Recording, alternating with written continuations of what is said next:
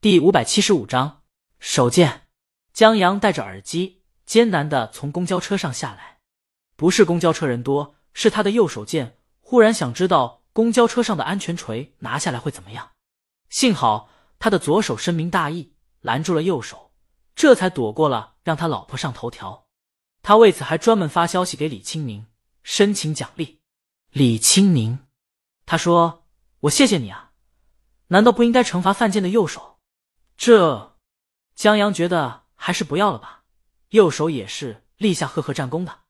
李青宁也对，祖传的手艺不能丢，有时候靠人不如靠自己。江阳，我说的是他善解人意。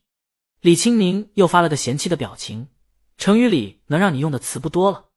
江阳发了个得意的表情，然后播放音乐，收起手机，左右看了看车以后，走出公交站台，穿过自行车、电动车走的道以后，上了马路牙子。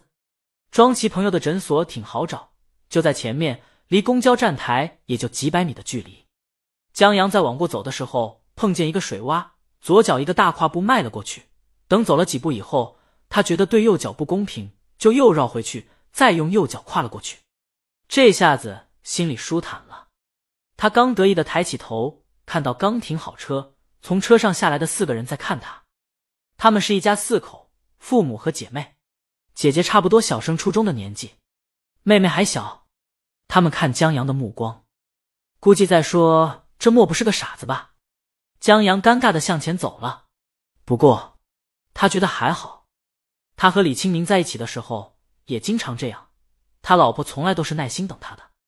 当世上最酷的女人觉得这很好以后，别人再异样的目光也不会破坏江阳美好心情了。他还从口袋里摸出一根棒棒糖，只是一时间没找到垃圾桶。在到了心理诊所门前以后。又往前多走了几步，他才把糖纸丢到垃圾桶，折回来，正好碰到刚才看他的那一家子进诊所。这一家子的父母在看到江阳的时候，一副果然如此的表情。进去后，因为现在只有一位心理医生，就是代班的庄奇。庄奇现在有咨询的人，所以他们被服务台安排到了有沙发的休息室。休息室挺小的，这也是没办法的事儿。这诊所本来就不大。还夹杂在沙县小吃和什么服装店中间，一点儿也没有电视上那么高大上。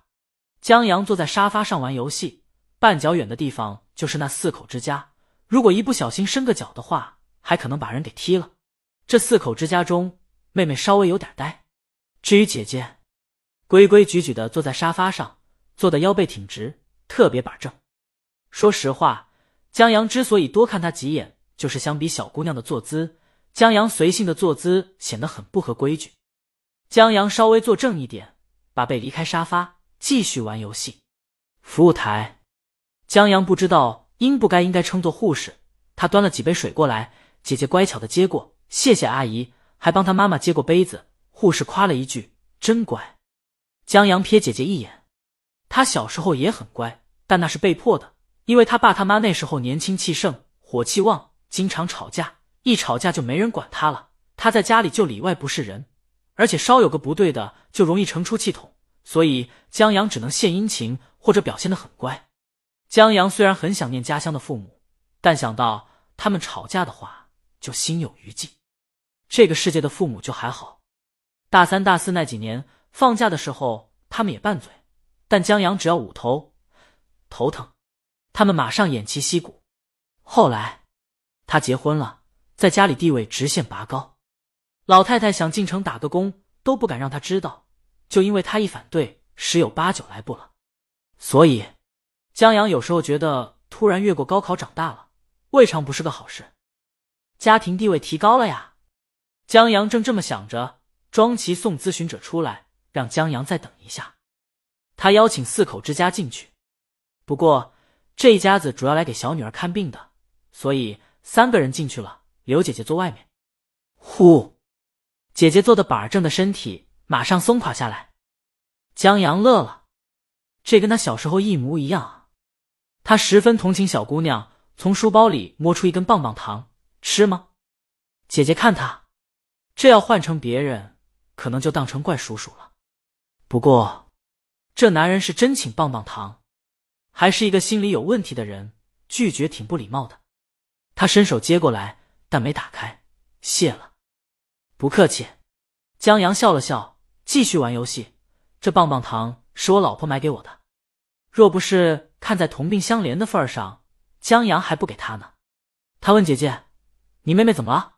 姐姐不说话，不是不会说话，是不说话。姐姐接着以大人的语气说：“不会说话也挺好的。”江阳认同：“是啊，待在吵架的父母间说话吧，不知道说什么，说错一句话就炮火袭来；不说话吧，他们会来一句‘你哑巴了’。所以有时候还真恨不得自己就是哑巴。不过，江阳是记起了父母吵架。”你是为什么？姐姐撇了下嘴，江阳懂了，大概一样。他没再继续问。休息室又安静下来。过了一会儿，江阳放下游戏机。我可以向你推荐个偶像，榜样的力量是无穷的。姐姐，谁？江阳、李鱼、李青宁可比江阳厉害多了。